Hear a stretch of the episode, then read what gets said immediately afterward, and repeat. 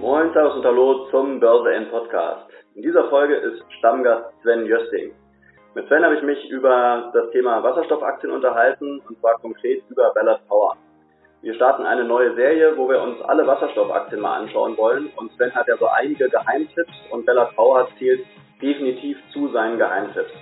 Ihr könnt also gespannt sein, was Sven so zu Ballard Power zu erzählen hat. Er hat auf jeden Fall ein paar Insights, er hat ein paar Trends wir nehmen die ähm, Aktie technisch auseinander, wir nehmen aber auch die Fundamentaldaten zugrunde. Also wirklich eine spannende Analyse, was Ballard Power anbelangt. Und ich denke mal, für jeden, der jetzt in Wasserstoffaktien investieren will, absolut ein Muss, diese Folge sich mal anzuhören, denn hier bekommt man Insights, die man sonst wahrscheinlich sich schwer im Internet zusammensammeln müsste. Ich wünsche viel Spaß mit Sven und dem Börse N Podcast.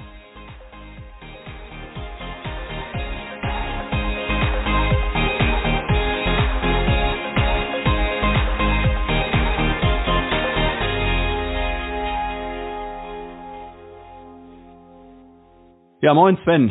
Dieses, hallo, grüß dich. Grüß dich, Markus. Hallo. Grüß dich. Ja, dieses Mal wollen wir in der Folge vom Börse N Podcast ähm, über eine Aktie alleine sprechen, und zwar Ballard Power.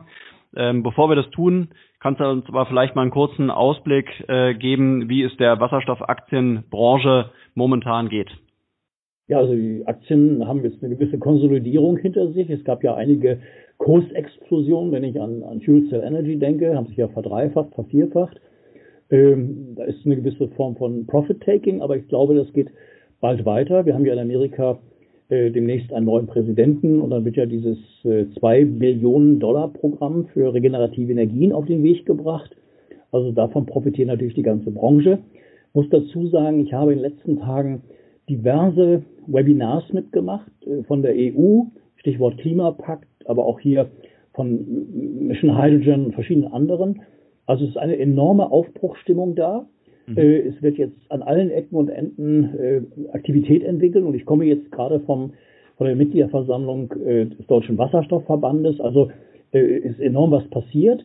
Ähm, es ist, ja, ich will mal sagen, klar, dass das grüner Wasserstoff EEG-Umlage befreit wird. Man muss aber auch daran denken, dass zum Beispiel der gelbe Wasserstoff, der aus Biogas gewonnen wird, äh, ebenso interessante Perspektiven hat als Übergang der blaue, der ja aus Erdgasreformierung gewonnen wird. Also es ist enorm spannend und jetzt gibt es Initiativen, dass man diese Mengen an grünem Wasserstoff ja bei uns selber gar nicht wird produzieren können. Und deswegen gibt es jetzt Initiativen ohne Ende, dass wir dann Importeur von grünem Wasserstoff werden, äh, wahrscheinlich verpackt in Form von äh, Methanol oder von, von Ammoniak da gibt es Initiativen aus Australien, da gibt es Initiativen aus Chile, äh, also aus allen Teilen der Welt, aus Afrika. Also da ist jetzt wirklich äh, endlich eine richtige Aufbruchstimmung da. Also wir könnten noch ein bisschen mehr Gas geben, aber wir sind auf dem richtigen Weg. Und das ist natürlich extrem positiv für die äh, Unternehmen und deren Aktien, die mit diesem Thema natürlich zu tun haben. Also da geht es jetzt äh, meines Erachtens richtig weiter und, und äh, ja, wir, ich glaube, wir haben da sehr gute Perspektiven und das, was wir jetzt erlebt haben letzten zwölf Monaten, das wird sich meines Erachtens fortsetzen. Mhm. Ja, das klingt doch erstmal sehr gut, ähm, aber auch nicht groß verwunderlich, denn du bist ja ein großer Wasserstoffaktien-Fan. Ich habe in der letzten Zeit, in den letzten Wochen äh, mit vielen äh, Kritikern zum Thema Wasserstoff gesprochen. Äh, einer davon war Franz Alt. Den Podcast kann man dann auch hören auf Live werde. Äh, der war kein großer Freund oder ist kein großer Freund äh, vom Thema Wasserstoff. Ähm, und es gibt zahlreiche andere. Du hattest mir im Vorgespräch auch mal nochmal ähm, mich darauf hingewiesen, dass auch der CEO von Audi äh, und im Prinzip die ganze VW Holding auch keine Freunde von Wasserstoff sind. Also man, man, man findet genug Leute, die eben äh, nicht an die Brennstoffzelle glauben. Auf der anderen Seite natürlich mittlerweile ein großes Lager äh, ähm, von, ja, von, von echten Verfechtern der Brennstoffzelle. Ähm, aber wir machen den Podcast ja auch nicht, äh, weil wir nicht dran glauben, sondern weil wir dran glauben und im Prinzip auch hier so ein bisschen Lobbyarbeit mal leisten wollen. Äh, und deshalb haben wir uns in dieser Folge jetzt mal vorgenommen, die äh, schon viel zitierten Wasserstoffaktien mal näher zu beleuchten. Und äh, die erste Folge, wo wir jetzt äh, mal nur auf eine Wasserstoffaktie eingehen ähm, möchten, das ist Ballard Power. Ballard Power ist ja von dir eigentlich immer so äh, die Paradeaktie äh, ähm, zum Thema Wasserstoff. Ich denke, du kannst uns hier einiges erzählen, ähm, aber lass uns vielleicht wirklich mal ganz vorne anfangen für die Leute, die ähm, vielleicht die Aktie auch noch nie gehört haben oder vielleicht auch schon lange damit liebäugeln. äh, in die Aktie zu investieren. Wer ist eigentlich Ballard Power? Wer steckt dahinter? Seit wann ist die Aktie imitiert? Äh, wie hat sich der Börsenkurs entwickelt? Ähm, all das würde mich jetzt von dir interessieren. Ja, also die Gründung äh, ist von dem Namensgeber, einem Herrn Ballard, äh, erfolgt äh, in Vancouver in Kanada. Mhm. Äh, die Firma gibt es seit 40 Jahren, ist ein Pionier in dem Bereich äh, der Brennstoffzelle. Interessanterweise, das war Herr Ballard es, der eigentlich mit der Lithium-Ionen-Batterie begonnen hat in seiner Forschung und Entwicklung, aber dann umgeschwenkt ist auf die Brennstoffzelle, die dann den Wasserstoff in Energie wandelt. Mhm. Äh, ganz interessant. Die Firma hat gewissermaßen eine Schlüsselposition. Sie haben ein sehr breites Spektrum von Technologien rund um die Brennstoffzelle, haben sich dann aber fokussiert. Also im Jahr 2001, 2, 3 gab es einen Boom, dabei Ballard mal 11, 12 Milliarden Dollar wert. Der Aktienkurs ist damals von 4, 5 Dollar sogar, ich glaube, im Höchst auf 140 Dollar gestiegen, weil man da eben sehr viel erwartet hatte, was da mit der Brennstoffzelle passieren soll. Mhm. Dann gab es auch ein Venture, ähm, Auto AFCC, auf dem Gelände von Ballard, eine Gesellschaft, die damals von Daimler äh, entwickelt worden ist, zusammen mit Ford, Nissan äh, und Ballard, die gemeinsam Forschung und Entwicklung betrieben haben. Da hat man sich dann vor ein paar Jahren getrennt, Daimler hat das übernommen, hat diesen Bereich dann nach Deutschland überführt.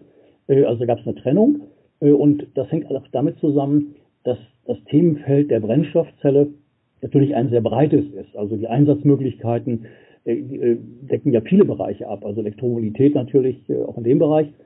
Aber früher ging es eben um PKWs, das war zu früh, weil es ja die Infrastruktur gar nicht gab, die Tankstellen nicht gab, beziehungsweise es gab ja gar keine Fahrzeuge, die fahren würden mit, mit Wasserstoff.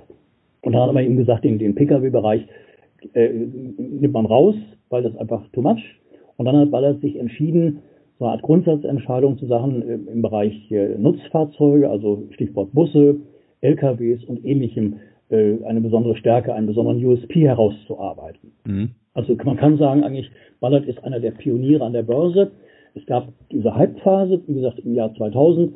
Dann hat es eben 16, 17 Jahre gedauert, in der sich die Firma entwickelt hat, über eine Milliarde Dollar in Forschung und Entwicklung gesteckt hat und äh, immer mit dem Argument, dass man äh, technologisch der Marktführer sein will. Also das heißt permanente Optimierung von äh, Brennstoffzellen-Stacks, äh, Materialien, Automatisierung der Produktion, Partnerschaften und, und, und, und, und.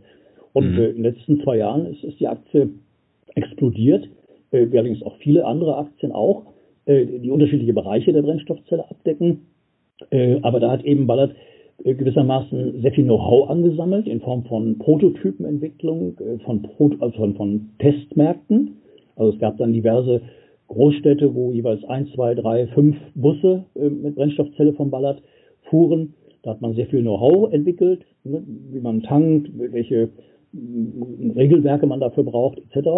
Und jetzt ist die Firma eigentlich fantastisch positioniert, äh, in die Breite zu gehen. Und wir haben eine Fabrik in äh, China entwickelt, die ist jetzt in der Produktion, geht langsam los, wird jetzt dramatisch im, im Umsatzwachstum steigen in den nächsten Jahren. Diese Fabrik für Brennstoffzellenstacks, HCF Gen heißen die, äh, die kann man einsetzen in LKWs, in Bussen, also in Nutzfahrzeugen unter anderem.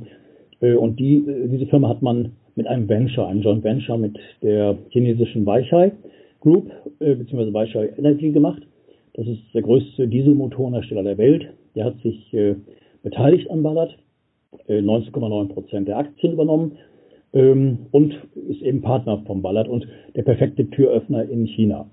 Und in China fahren bereits über 6000 Fahrzeuge, von denen zwei Drittel oder sogar mehr der Fahrzeuge im Testbetrieb die Stacks von Ballard haben. Und man hat insgesamt bereits 50 Millionen Kilometer gefahren mit äh, den Stacks, äh, was zeigt eigentlich, wie erfolgreich das Ganze ist. Und das mit einem Auslastungsfaktor von äh, über 98 Prozent. Also das muss man erstmal nachmachen. Äh, ne? Da ist Ballard fantastisch äh, aufgestellt. Mhm.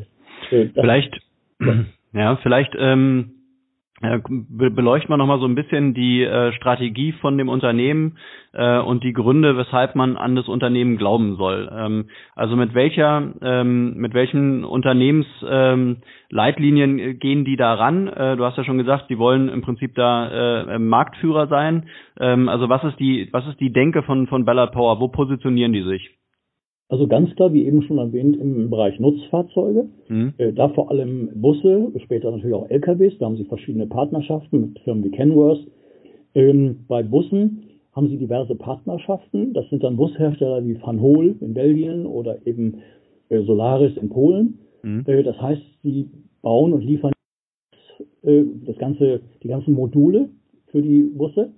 Ähm, die in den letzten Jahren übrigens massiv im Preis gesunken sind, also massive Optimierung, die da stattgefunden hat. Also so ein wasserstoffbetriebener Bus, der heute eben 350, 400.000 Euro kostet. Vor, vor zwei, drei Jahren waren es noch über eine Million, weil das natürlich Kleinserien sind. Und jetzt äh, geht das in die Breite. Das heißt, diese Stackfabrik in China wird dazu führen, dass äh, ganz andere Größenordnungen von Busflotten ausgestattet werden können. Also wenn man immer von Projekten spricht, die Testcharakter haben, also wo, sagen wir, in einer Stadt äh, in Paris oder so zwei, drei, fünf Busse waren. Dann kommen jetzt die Skalierungseffekte, weil sich das Ganze von der Cost of Ownership her rechnet. Also man hat vor ein paar Jahren 20 Kilo Wasserstoff gebraucht für, für 100 Kilometer eines Busses. Heute ist man bei 6,7 Kilo. Äh, der Wasserstoffpreis sinkt auch. Die Preise für die Module sinken. Also jetzt wird es richtig spannend. Und ab dem nächsten Jahr äh, werden dann auch größere Aufträge erwartet. Das heißt, nicht mehr so kleinere äh, Aufträge für ein paar Busse, sondern vielleicht in London, dass ein, zwei, 3.000 Busse mit Wasserstoff fahren. Da gibt es die Firma Wrightbus aus Irland, der Partner von Ballard. Also die glauben, dass von erwarteten 5.000 Busse äh, durchaus 3.000 mit Wasserstoff fahren werden. Mhm. Ganz spannend ist in dem Zusammenhang die Entwicklung in China.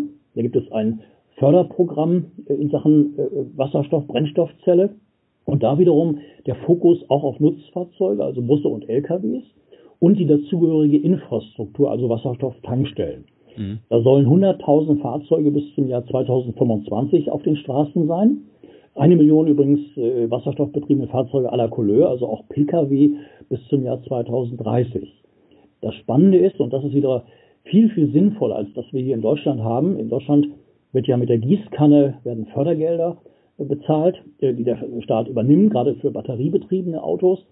Ähm, äh, also eine Subvention, die da stattfindet, die meines Erachtens aber am Markt vorbeigeht. Mhm. Äh, in China macht es anders. Sie haben 36 Provinzen ausgewählt, die sich bewerben können, dass sie den kompletten Themenkomplex Wasserstoff abbilden müssen. Das heißt, von der Produktion von grünem Wasserstoff über die Infrastruktur, Tankstellen, über die Anwendungen in den verschiedenen Bereichen, Stichwort äh, öffentlicher Personennahverkehr, ÖPNV, äh, in, in ganz unterschiedlichen Richtungen. Und diese Fabrik in China, die wird meines Erachtens allein durch den Bedarf in China ausgelastet werden. In China ist der Bedarf an Bussen gesamt bei etwa 400.000 Stück im Jahr.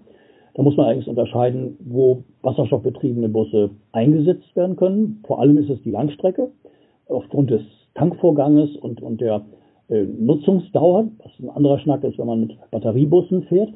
Kurzstrecke kann der Batteriebus noch im Vorteil sein. Aber aus China kommt jetzt diese Dynamik und was den ganzen Markt angeht, äh, wenn man Mobilität nimmt, dann äh, wird Südkorea enorme Anstrengungen haben. Dann geht es um 6 Millionen Fahrzeuge bis 2040, die wasserstoffbetrieben sein sollen, mehrere tausend Wasserstofftankstellen. Äh, Japan hat ein, ein Projekt, da geht es um die Hydrogen Society, da ist Ballard auch vertreten, mit Partnern wie Nishimbo, die, die also Materialien als Zulieferer dienen, die auch beteiligt sind bei Ballard. Also es ist schon spannend, wie das Unternehmen aufgestellt ist. Ähm, ja. Wenn, wenn der Boom jetzt, ähm, was, was es ja momentan tut äh, oder mittlerweile tut, wenn der Boom jetzt richtig losgeht, äh, hat äh, ist Ballard Power da so aufgestellt, dass es wirklich ein, ein großes Stück vom Kuchen haben kann. Äh, das Handelsblatt hat irgendwie Ballard Power auch mal als den Weltmarktführer in der Brennstoffzellenbranche be bezeichnet. Ähm, ist Ballard Power tatsächlich der Weltmarktführer und ähm, hat, äh, hat das Unternehmen das Potenzial, da wirklich die, die größten äh, ähm, Stücke vom Kuchen abzubekommen? Auf jeden Fall. Es ist per heute sogar so, ist natürlich, der Markt fängt erst an, deswegen, wenn man da Weltmarktführer ist und diese hohen Umsatzanteile oder Marktanteile hat, mhm. äh, von einem kleinen Markt viel ist das eine, von einem großen Markt äh, viel ist was anderes. Ja. Also im Augenblick äh, hat äh, Ballard von den Bussen, die im Markt sind, 85 Prozent Weltmarktanteil, das schafft keiner. Mhm. Es gibt auch Konkurrenten, Namen möchte ich jetzt mal außen vor lassen, ist auch ein deutscher Anbieter dabei, ähm, die, äh, wie soll man auch in dem Bereich drin sind, aber nicht diese Lieferfähigkeit haben, wie es Ballard hat. Mhm. Denn die Stacks, die sie produzieren, werden dann ja weltweit vertrieben. Äh, Ballard hat die exklusiven Vertriebsrechte für die Stacks aus China, während Weishal den chinesischen Markt exklusiv hat. Das ist natürlich eine super Arbeitsteilung. Also Marktanteil 85 Prozent ist eine klare Größe. Äh, ich denke, dass Ballard auch da einen riesen zeitlichen Vorteil hat, äh, weil diese äh, Stacks, die da entwickelt worden sind, bereits, ich meine, die achte Generation darstellen, also permanente Optimierung, die stattfindet in der Art der Bauweise, Materialien, Haltbarkeit und so weiter. Und der neueste Stack, der überzeugt auch durch Dinge, dass er in Regionen eingesetzt werden kann, wo große Kälte oder große Hitze ist, also die Rahmenbedingungen äh, nicht so einfach sind und da äh, bewähren sich diese Stacks. Mhm. Und der größte Markt der Brennstoffzelle, der sinnvollste Markt per heute oder auch in den nächsten Jahren, ist nicht der Pkw, sondern sind Nutzfahrzeuge, also gerade Busse und LKWs. Äh, dann werden auch andere Dinge kommen, ich denke dann Gabelstapler. Äh, das Thema Schiffe wird in den nächsten zwei, drei Jahren eine besondere Bedeutung kommen. Äh, die Schiene ist bereits das Thema, da ist Ballard auch ein Marktführer. Sie arbeiten sehr eng mit Siemens zusammen. Äh, da hat man ja gelesen in den letzten Wochen, dass die Bundesbahn wasserstoffbetriebene Züge einsetzen will. Und wenn ich das richtig verstanden habe von dem Vorstandschef von Ballard im Oktober letzten Jahres hier in Hamburg, dann werden alle wasserstoffbetriebenen Züge mit Siemens zusammen mit den Stacks von Ballard ausgestattet. Also das ist schon gewissermaßen Ritterschlag. Mhm. Ähm, und ähm, ist denn ähm, Ballard Power jetzt, was jetzt das Thema Nachhaltigkeit anbelangt, die die äh, Aktionäre, die jetzt in grüne Aktien investieren wollen, die stellen sich ja sicherlich auch die Frage, ähm, wie nachhaltig ist das Unternehmen selbst? Ja, das eine ist, sind im Prinzip die, ist die Möglichkeit, in grüne Aktien zu investieren, aber das Unternehmen selbst sollte ja auch nachhaltig sein. Und ist es kein deutsches Unternehmen, was jetzt per se erstmal als, als deutscher Aktionär vielleicht schön wäre, wenn man auch jetzt noch die deutsche Wirtschaft unterstützen würde. Ähm, aber kannst du vielleicht auch ein bisschen was zum, ähm, ja, zum, zur nachhaltigen Ausrichtung des Unternehmens selbst sagen? Also absolut. Ballard ist für mich sogar von allen Firmen, die ich in dem Bereich kenne, äh, die Firma mit dem größten Anteil an wirklicher Nachhaltigkeit. Das hängt mhm. äh, mit, der, mit, den Materialien zusammen, die man einsetzt, vielleicht sogar irgendwann in der Brennstoffzelle, dass man äh, äh Platin äh, ersetzt, ist ja noch ein kleiner Anteil da. Langfristig wird es dann einen Ersatz geben. Äh, also auch die, die Mitteilung, die Pressemitteilung, die Foren, die Seminare, die Ballard äh, organisiert, die, die Engagements in verschiedenen Umweltthemen, die sich Ballard engagiert, das ist kein Gerede und, und, und äh, Name-Dropping, sondern das ist wirklich gelebt. Also das, mhm. das äh, merke ich immer wieder. Und man sieht es ja auch daran, dass über die Optimierung äh, immer weniger Wasserstoff benötigt wird, äh, preislich die ganzen Sachen günstiger werden, kompakter werden, also letztendlich die Rohstoffe, aber auch äh, die Thematik Recycling, dass also die Brennstoffzelle ein System lange Haltbarkeit hat und dann eben auch, äh, wenn ich das richtig verstehe, extrem gut recycelbar ist. Also mhm. das sind alles Faktoren, die, die wirklich perfekt ineinander spielen. Da ist Ballard mhm. für mich absolut die Nummer eins. Mhm. Welche äh, Fundamentaldaten würdest du sagen ähm, spielen momentan und werden in Zukunft die größte Rolle spielen, weshalb man, äh, weshalb Ballard Power eine, eine spannende Aktie ist? Ja, also eigentlich fast alle Unternehmen der Branche kommen jetzt aus der Phase von R&D, Research and Development beziehungsweise Forschung und Entwicklung. Mhm. Das heißt, der richtige kommerzielle Markt, der geht jetzt eigentlich, sagen wir mal, 21 richtig los. Das heißt, dass dann eben, wie ich es eingangs auch äh, erwähnte, mit Bussen, dass nicht mehr so kleine äh, Stückzahlen auf den Markt kommen, sondern richtig große, wo sich das rechnet, wo die Kommunen investieren in, in Infrastruktur, wo sogar Ballard spannenderweise äh, sich selbst als ein Marktführer ansieht, der den extrem wichtigen Bereich der Elektrolyse auch abzudecken fähig ist. Das sind die sogenannten MEAS, also die äh, Membran äh, Elektrolyt äh, Assembly. Ähm, die bei den normalen Stacks ja eben als die Oberflächenbeschichtung dienen. Mhm. Ähm, aber der Vorstandschef von Ballard hat im letzten, ähm, in der letzten Bilanz-Pressekonferenz zum dritten Quartal, äh, McEvan hat gesagt, und ich möchte das gerne auch zitieren, äh, in Bezug auf Elektrolyse und deren Positionierung von Ballard. Äh, ich gebe es mal kurz konkret. Mhm. O-Ton, äh, perhaps a number of years ahead of a number of electrolyzer companies that work on things like electrolyzer äh, mehr. Und dann als nächstes, Cost of PEM Electrolyzers are zwei Drittel, two thirds of cost of the MEA. Das heißt also zwei Drittel eines Elektrosoleur äh, sind die MEAs. Und da behauptet äh, Ballard, äh, hallo, wir sind da auch in diesem Bereich ganz, ganz stark. Äh, das soll dazu führen, dass sie diese Elektrolyse-Technologie, also wo es darum geht, äh, via Strom Wasser in Sauerstoff und Wasserstoff zu splitten, mhm. dass diese Technologie äh, auch bei Ballard, äh, bei der PEM-Elektrolyse im Vordergrund steht und, und da ein gewisses Know-how oder ein Vorsprung im Know-how besteht. Äh, da überlegt man, Akquisitionen durchzuführen oder eine große Akquisition oder aber in Lizenz das weiterzugeben. Also ich spekuliere mal, man arbeitet ja mit Siemens zusammen für Stacks, für Züge. Äh, und da, Siemens Energy hat ja auch eine Tochter, die sich mit Elektrolyse beschäftigt. Vielleicht gibt es da mal ein äh, Lizenzabkommen oder ähnliches. Mhm. Aber gut, dass Ballard in diesen Bereich geht, weil es gibt Studien, die im Bereich der Elektrolyse ein Investitionsvolumen von 150 Milliarden Dollar über 20 Jahre sehen, weil es das Kernstück überhaupt der ganzen äh, Wasserstoffthematik ist. Und auch da ist Ballard perfekt aufgestellt. Mhm. mhm. Zu den Bilanzverhältnissen, was ja ganz wichtig ist, ne, wie, inwiefern sich eine Firma selbst zu finanzieren fähig ist. Also Sie haben äh, bis vor ein paar Wochen hatten Sie durch ein ATM-Programm, at the Market heißt das, Sie haben Aktien über die Börse platziert das hat ihnen 250 Millionen Dollar eingebracht. Dann waren sie insgesamt bei 400 Millionen, weil sie noch 150 äh, auf der Bank hatten. Und vor ein paar Tagen gab es ein sogenannte ein, ein Board Offer. Das heißt, man hat, man ist an Ballard herangetreten, Raymond James und solche Investmentbanken haben gesagt, Mensch, äh, braucht ihr Geld? Wir würden gerne uns beteiligen, wir würden gerne Aktien von euch zeichnen. Und dann hieß es äh, 350, 250 Millionen Dollar erst. Und eigentlich am selben Tag kam dann die Anfrage, ob es nicht 350 Millionen sein können. Mhm. Und dann hat man der ganzen Sache noch eine Krone aufgesetzt und hat gesagt, wir nehmen noch eine Art Overallotment, also das heißt noch eine Zusatzoption von knapp äh, 52,5 Millionen Dollar. Naja, und dann hat äh, Ballard Aktien ausgegeben zu einem Kurs von 19,25 Dollar und hat 402,5 Millionen Dollar zusätzlich eingenommen. Was zeigt, wie, wie die Firma steht und dass sich große Investoren, ich denke, das sind große Institutions, ich weiß nicht, ob die dabei sind, aber BlackRock und solche, die dann eben einfach sich da äh, platzieren wollen oder positionieren wollen.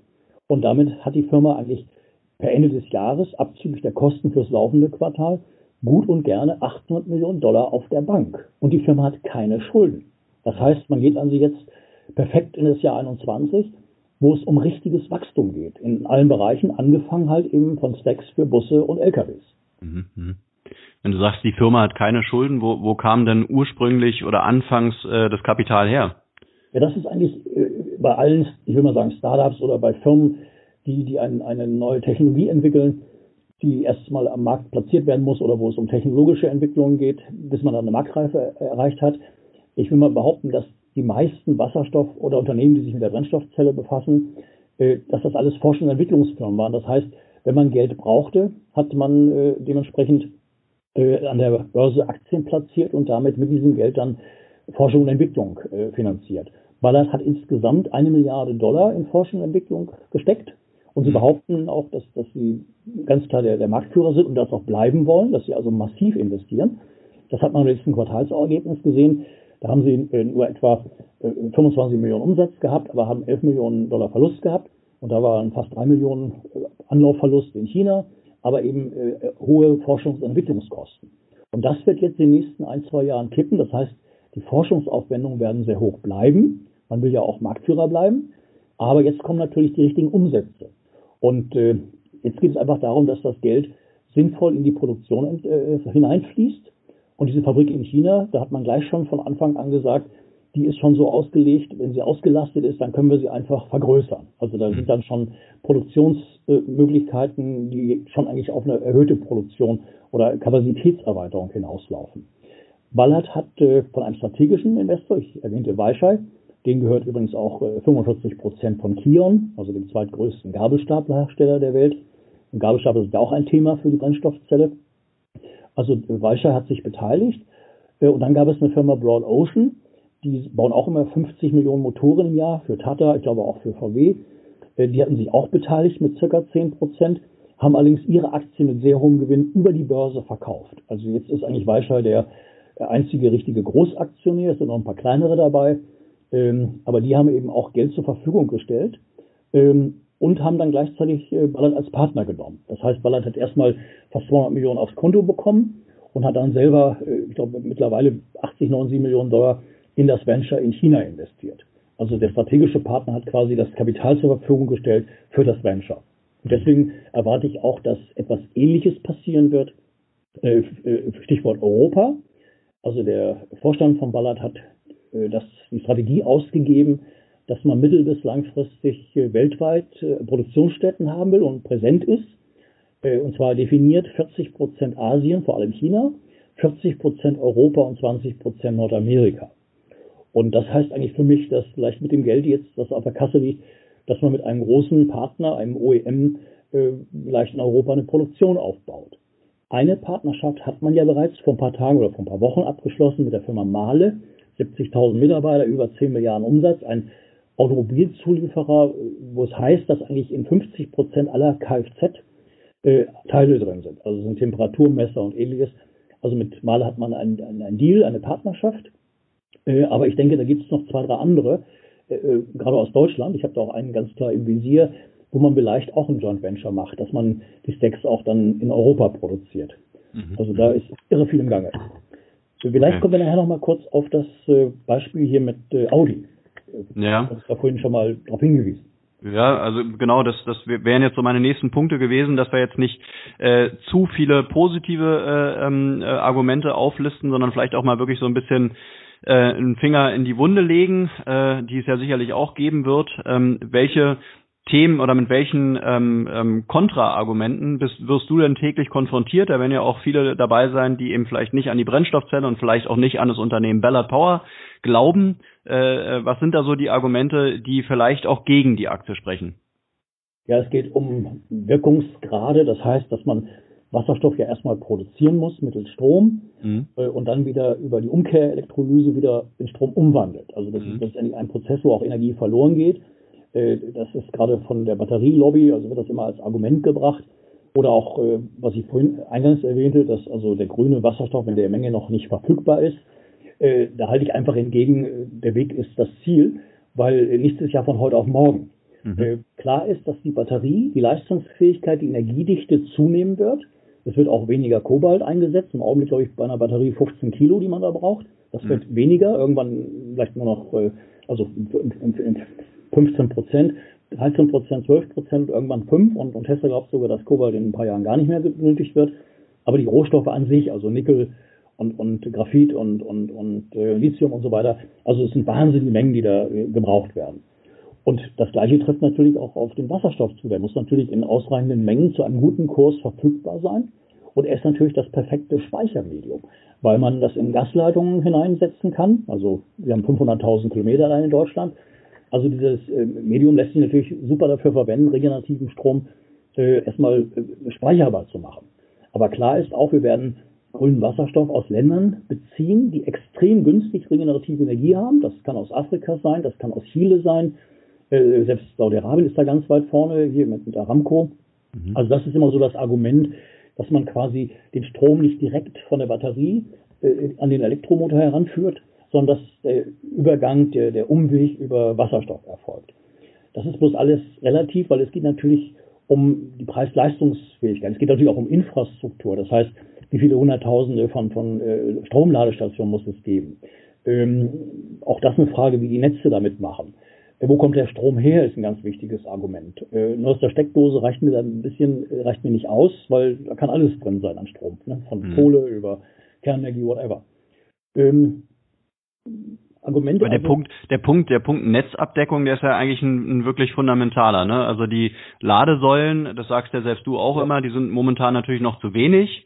Äh, dann höre ich immer von vielen Kritikern, ja, das sind ja im Vergleich zu den Ladesäulen bei der bei der Batterie äh, viel zu wenig. Da kann man natürlich jetzt nicht äh, eins und eins miteinander vergleichen. Ja? ähm, wie viele Ladesäulen äh, ähm, braucht man denn, um überhaupt eine äh, ne, ne gute Abdeckung an, an, an Brennstoffzellen, Fahrzeugen, konzentrieren wir uns jetzt mal vielleicht auf den, auf den Lkw und auf den Pkw-Verkehr, wie viel braucht man in Deutschland, damit man wirklich mit Brennstoffzelle unterwegs sein könnte? Ja, das ist für mich sogar geradezu lächerlich. Also eigentlich müsste der Bund sich verbinden mit äh, den, den äh, ich will mal sagen, Energieversorgern oder den, den äh, Ölkonzernen und der äh, Kfz-Industrie dass man ähnlich wie bei Nikola Motors sagt, komm, wir bauen das jetzt selber, also dass man sich zusammentut. Mhm. Äh, also seine Menge, die notwendig ist, da spricht man von 1000 Wasserstofftankstellen in Deutschland. Wir also, haben momentan ungefähr 200, ne? Nee, nee, nee, nee 100. Also Ende des 100. Jahres 100. Äh, es sollen 240 werden bis, bis 24. Äh, aber das kann auch alles viel schneller kommen, weil die Argumentation ist ja immer die, je mehr Fahrzeuge es gibt, umso mehr Bedarf da ist, umso mehr Tankstellen wird es geben. Mhm. Da müsste eigentlich der Bund diese Einseitigkeit, die Herr Altmaier, Frau Schulze und, und verschiedene andere da reinbringen, dass sie also massiv die Batterie fördern. Alleine Tesla soll ja drei Milliarden äh, Zuschuss bekommen, unter anderem für eine Batteriefabrik, äh, zwei Milliarden von der EU.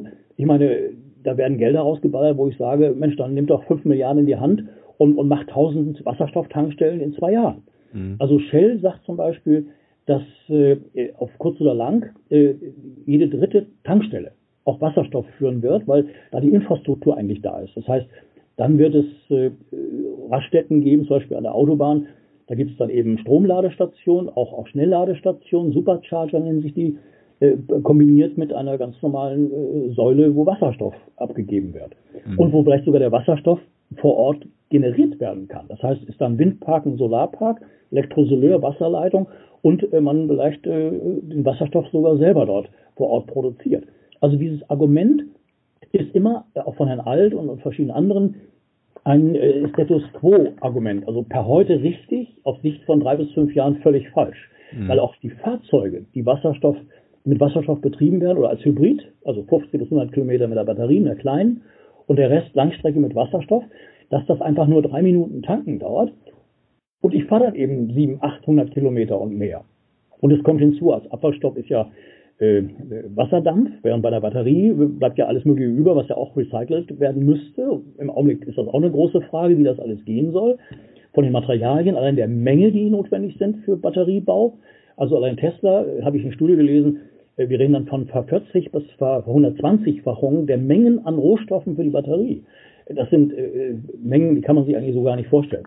Aber ich möchte mal Herrn Düssmann, das ist ja der Vorstandschef von Audi, hast den Namen vorhin erwähnt, den möchte ich aufgreifen. Der hat in der äh, aktuellen Ausgabe, beziehungsweise heute gibt es die aktuelle, aber die davor, von der Zeit Nummer 49 vom 26. Äh, das ist Seite 22. Da wurde er explizit gefragt äh, auf die Frage, glauben Sie eher an die Batterie oder an einen, einen Wasserstoffantrieb? Mhm. Und Herr Düssmann hat jetzt, das ist O-Ton, ich lese es ganz kurz vor, mhm. die Lösung für den Pkw ist die Batterie. Sie können den Strom im Auto direkt speichern, anstatt ihn in Wasserstoff umzuwandeln und nachher wieder in Strom. Wir können den für den Antrieb nötigen Wasserstoff in den nächsten Jahrzehnten nicht in ausreichender Menge CO2-neutral produzieren. An Wasserstoff für den Einsatz im Auto glaube ich daher nicht. Der Herr wird sich wundern, sein Vorgänger hat es auch noch ganz anders gesehen. Toyota sieht es anders. Äh, interessanterweise auch Daimler, die schon lange in dem Bereich drin sind, die auch im Lkw-Bereich jetzt massiv Gas geben bei Wasserstoff. Äh, man hört ja von dem Venture äh, Daimler und Volvo Trucks, das ist ja der weltgrößte Lkw-Produzent, die über die Chinesen, über Geely da getrieben werden. Also ist schon spannend. Und jetzt ist das wieder interessant für Ballard. Weil Ballard hat ein Lizenz, ein Partnerschaftsabkommen mit Audi, wo die Stacks, wo sie selber die, die, äh, die neuesten Stacks überall einsetzen können. Das ist ihr eigenes Know-how für LKWs, Busse, Schienenfahrzeuge, Schiffe etc. pp. Aber für den Pkw war eine Exklusivität von Audi da. Und Audi hat da auch viel Geld bezahlt. Einmal für Patente, für die Weiterentwicklung. Und nun hat man ein neues äh, Abkommen geschlossen. Ähm, ein, eine Art äh, Technology Development Agreement oder ein Patent License Agreement. Das heißt, Ballard kann jetzt diesen Stack äh, am Markt positionieren. Das ging vorher für PKWs nicht. Da hatte Audi und damit natürlich VW Exklusivität. Und die Exklusivität, da hat man jetzt drauf verzichtet was ich für einen Riesenfehler halte für VW Audi. Mhm. Aber für Ballard ist das natürlich äh, super, äh, wenn sie diesen Stack jetzt auch im Pkw einsetzen können. Und da erinnere ich mich an den Vortrag von Herrn McEwan im Oktober letzten Jahres hier in Hamburg, wo er sagte, dass die Stacks auch für PKWs äh, von Ballard die weltbesten seien, sogar besser als ein sehr großer, äh, ich will mal sagen, japanischer Wettbewerber, der eben auch die Brennstoffzelle im Vordergrund sieht. Mhm. Also da sieht man, dass das die Unternehmen sehr unterschiedlich denken.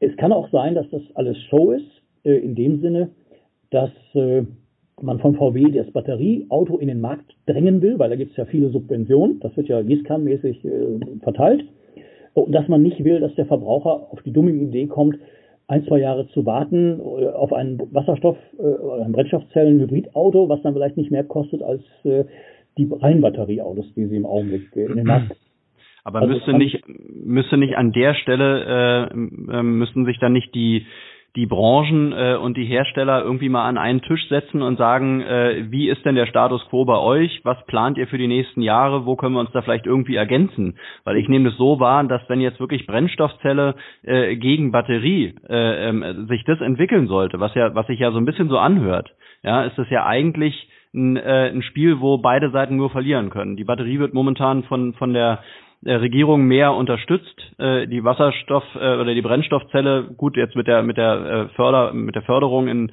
in Deutschland und Europa sicherlich auch, aber in in Summe wahrscheinlich lange nicht so wie die Batterie. Ähm, und die Anwendungsgebiete sind ja eigentlich bei der Brennstoffzelle, äh, so nehme ich das immer wieder wahr, doch viel mehr im B2B-Bereich, ja.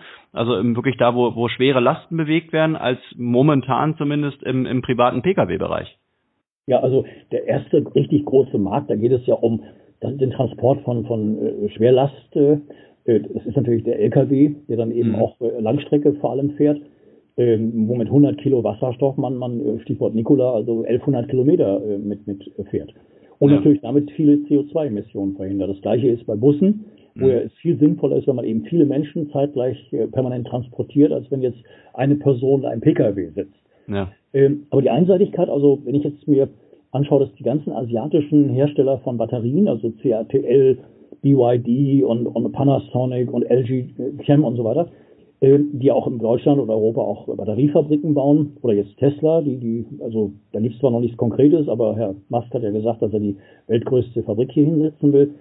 Ähm, also da habe ich schon meine, meine Bedenken, äh, dass es besser ist, wenn sich äh, Autokonzerne wie Daimler, VW nicht an solchen Firmen beteiligen. Also VW ist ja bei Northvolt zum Beispiel beteiligt. Äh, dass eigentlich der falsche Weg gegangen wird. Das heißt, das sollte man äh, lieber den anderen überlassen. Also ich würde sagen, Schuster bleibt bei deinen Leisten. Nicht zu meinen, man muss das alles selber machen.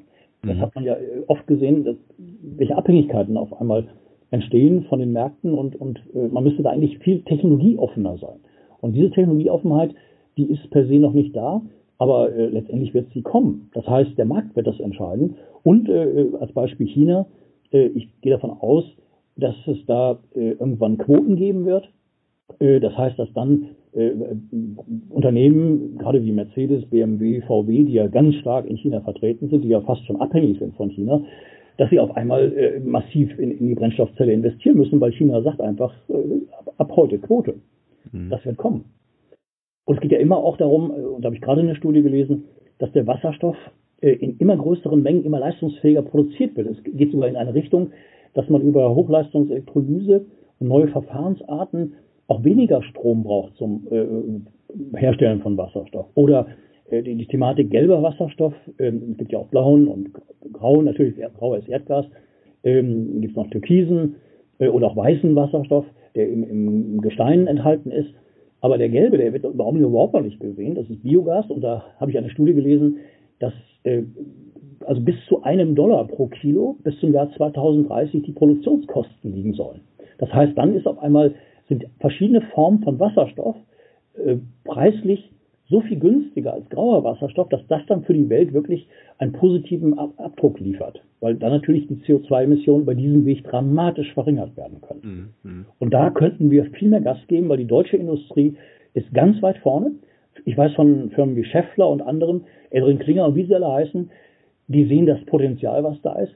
Aber die Politik äh, ist da noch sehr zurückhaltend und meines Erachtens viel zu einseitig bei der Batterie. Es gibt sogar, das habe ich vor, äh, vor einem halben Jahr gelesen, ist also nicht ganz so äh, aktuell, aber letztendlich doch, dass ein wasserstoffbetriebenes Auto äh, dem batteriebezogenen so im Vorteil ist, dass in drei bis fünf Jahren, das ist natürlich eine gewagte Äußerung von mir, aber dass in drei bis fünf Jahren, das ist ja nicht lange hin, dann Batterie Fahrzeuge trotz Optimierung, trotz mehr Reichweite, trotz, trotz, trotz, trotz, äh, dann äh, auf der Langstrecke gegenüber dem Wasserstoffauto keine Chance mehr hat. Also der Verbraucher dann überlegt, kaufe ich mir das eine oder das andere, wenn der Preis der gleiche ist und die Cost of Ownership sich, sich auf demselben Niveau äh, bewegen, dann kann sein, dass das Wasserstoffauto, der Pkw, äh, dann ganz klar im Vordergrund steht. Und diese Perspektive, diese Vision, die müsste die Politik eigentlich heute schon äh, einbringen in ihre Politik, in ihre Art des Handelns, eben indem sie Technologieoffenheit predigt. Und Stichwort Wasserstoffinfrastruktur, einfach eben schon sagt, komm hier, 1000 Wasserstofftankstellen in drei Jahren, wir teilen uns die Kosten. Also Industrie kombiniert mit den Energieversorgern, Ölkonzernen ne, und, und, und dem Staat. Mhm. Und das äh, wundert mich, aber es wird kommen. Also das heißt, kommt es nicht heute, kommt es morgen. Also das ist für mich eine so dermaßen klare Geschichte. Mhm. Also äh, summierend äh, kann man sagen, ähm, das Thema ist derzeit noch ähm, ja, äh, es, es, äh, es fängt an, sich gut zu entwickeln. Äh, du siehst aber deutlich, deutlich größere Potenziale noch äh, und die teilweise hohen Unternehmensbewertungen, die jetzt eben, äh, ähm, hatten wir auch schon oftmals besprochen, die eben anhand der Umsätze eigentlich so nicht äh, ähm, gerechtfertigt sind, ähm, sind wahrscheinlich aufgrund der Prognosen einfach so hoch, ne? Naja, also ich würde sagen, das hängt mit der PR ab. Das heißt, mhm. PR im, im Bereich Börse hat den Begriff oder nennt sich IR, äh, Investor Relations. Mhm. Es gibt einige Firmen, die machen sehr viel Wind, also über äh, Fachpublikationen, Börsenbriefe, äh, Stimmungsmache. Mhm. Und dann gibt es Firmen, da zähle ich äh, Bloom Energy dazu, da zähle ich auch eine Baller dazu, die eigentlich sehr ruhig, mittelständisch agieren und eigentlich nicht viel Wind machen und einfach liefern. Mhm. Äh, und, und eigentlich, wer die, wer die größte Klappe hat, hat an der Börse auch die höchste Bewertung, hätte ich fast gesagt. Mhm. Äh, ich, ich, ich messe sowas übrigens auch daran, äh, ob Insider verkaufen. Also bei Tesla gab es jetzt eine Menge Insiderverkäufe, äh, bei verschiedenen anderen auch. Äh, äh, da muss man auch drauf achten. Ne? Dass das, also wenn das Management oder Top-Angestellte, äh, also Direktoren und so weiter, wenn die Kasse machen, dann sollte man das auch als Zeichen nehmen und sehen, Mensch, dann meinen die selber, die ja wirklich Inhouse-Informationen haben, dann ist die Bewertung eigentlich schon auf einem guten Niveau. Mhm. Ähm, ich will es bei Ballard sogar so weit bringen, äh, der Herr Gugelmann, der Finanzvorstand, der scheidet jetzt aus äh, demnächst äh, und äh, aus, aus privaten Gründen, keine Ahnung, was, was es da ist, aber es ist privat.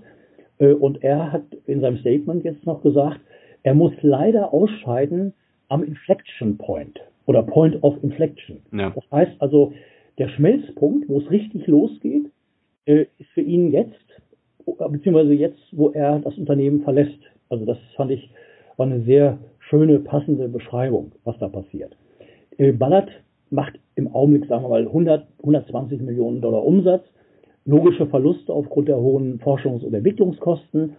Aber äh, die Firma, wenn jetzt auf einmal Aufträge kommen, da gibt es das Beispiel mit London, mal vielleicht ein oder zwei oder 3.000 Busse.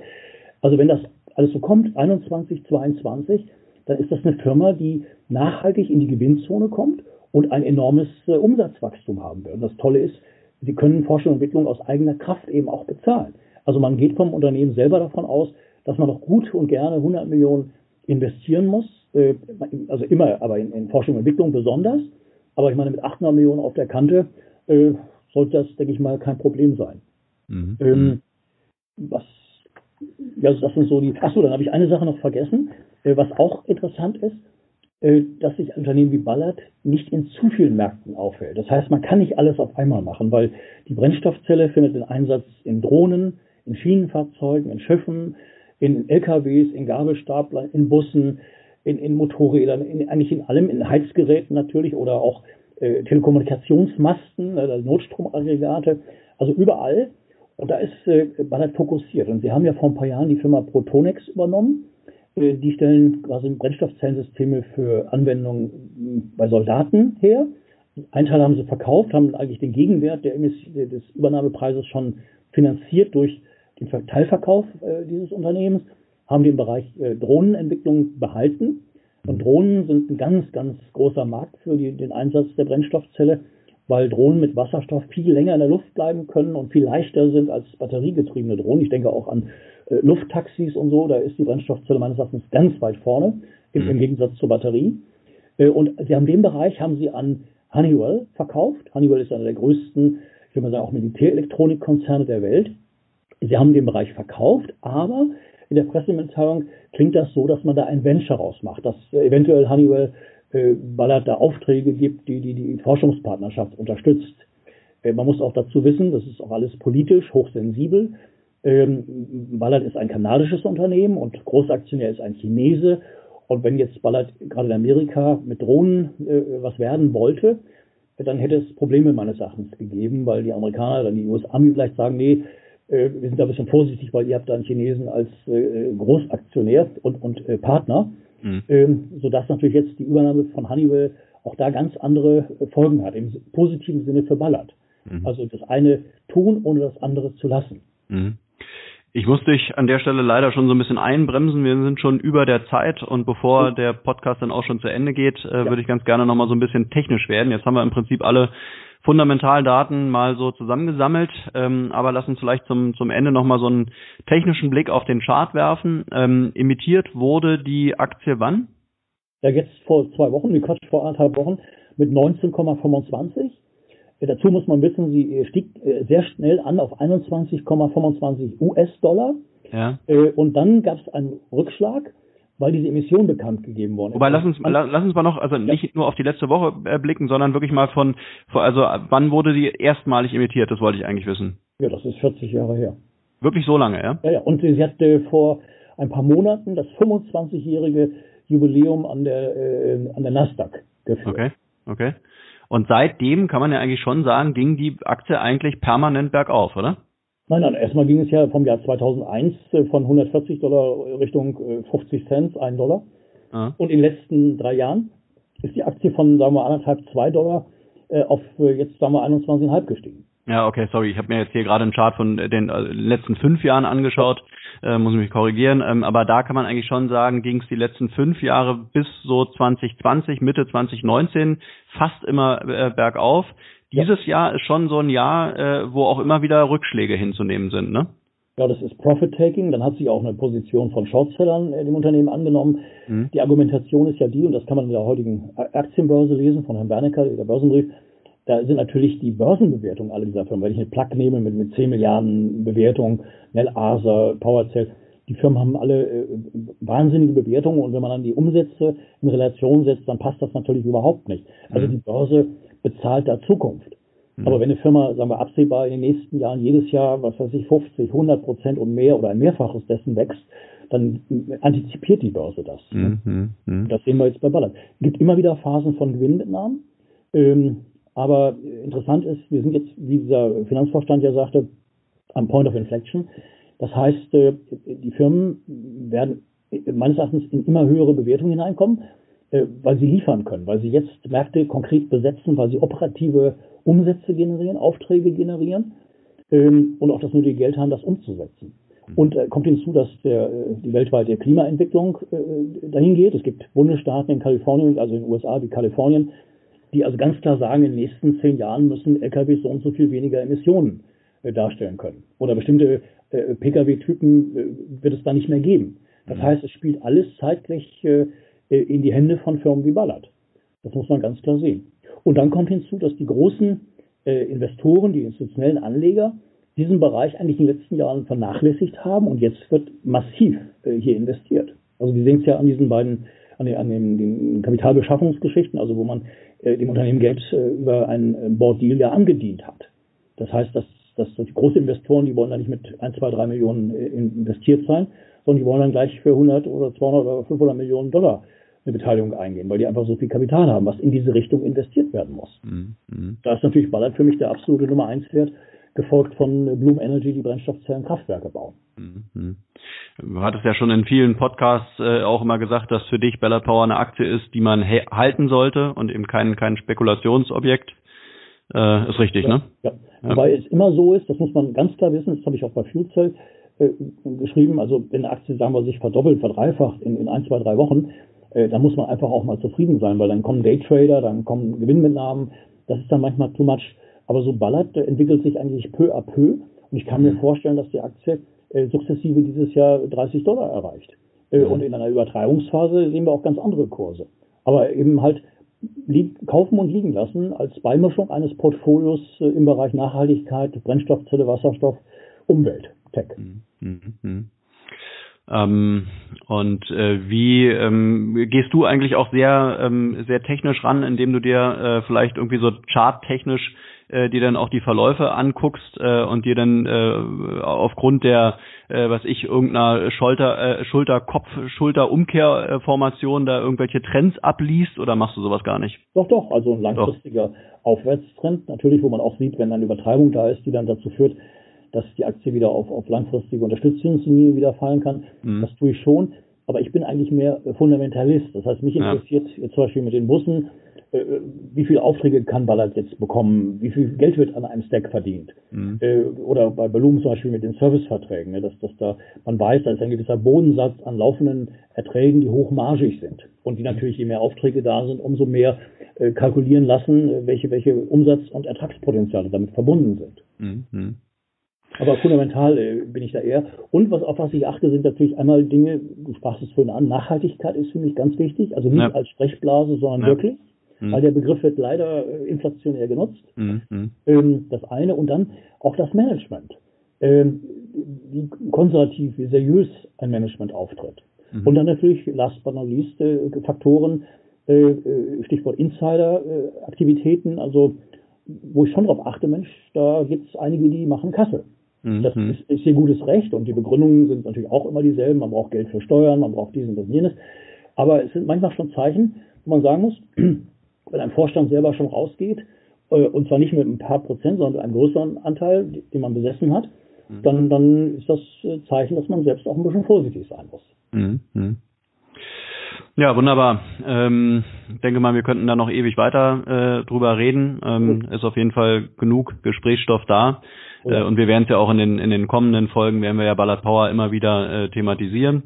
Aber jetzt haben wir endlich mal eine Folge gemacht, wo wir uns nur auf Ballard Power fokussiert haben. Wir werden in Zukunft uns dann auch die anderen äh, grünen Wasserstoffaktien rauspicken, die wir jetzt auch schon immer in den Podcasts ähm, drin hatten.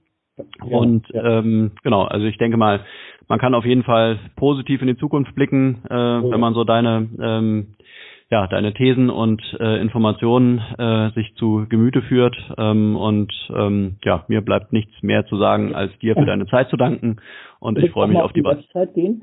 Äh, oder was ich nochmal erwähnen darf vielleicht es gibt bei Facebook ja die beiden äh, Communities einmal äh, Fuel Cell und Hydrogen und einmal äh, Wasserstoff und Brennstoffzelle da einfach mal hingehen, weil von allen möglichen Firmen gibt es äh, Webinars, gibt es Infoveranstaltungen. Also man kann sich da total schlau machen. Mhm. Ballard ist da sehr aktiv, dass sie äh, alle möglichen äh, Fachvorträge anbieten, wo man einfach sich da einschalten kann, kostet nichts, muss man Zeit mitbringen, aber man kann sich da doch wirklich sehr umfassend informieren, was da alles so technologisch im Gange ist. Mhm. Mhm.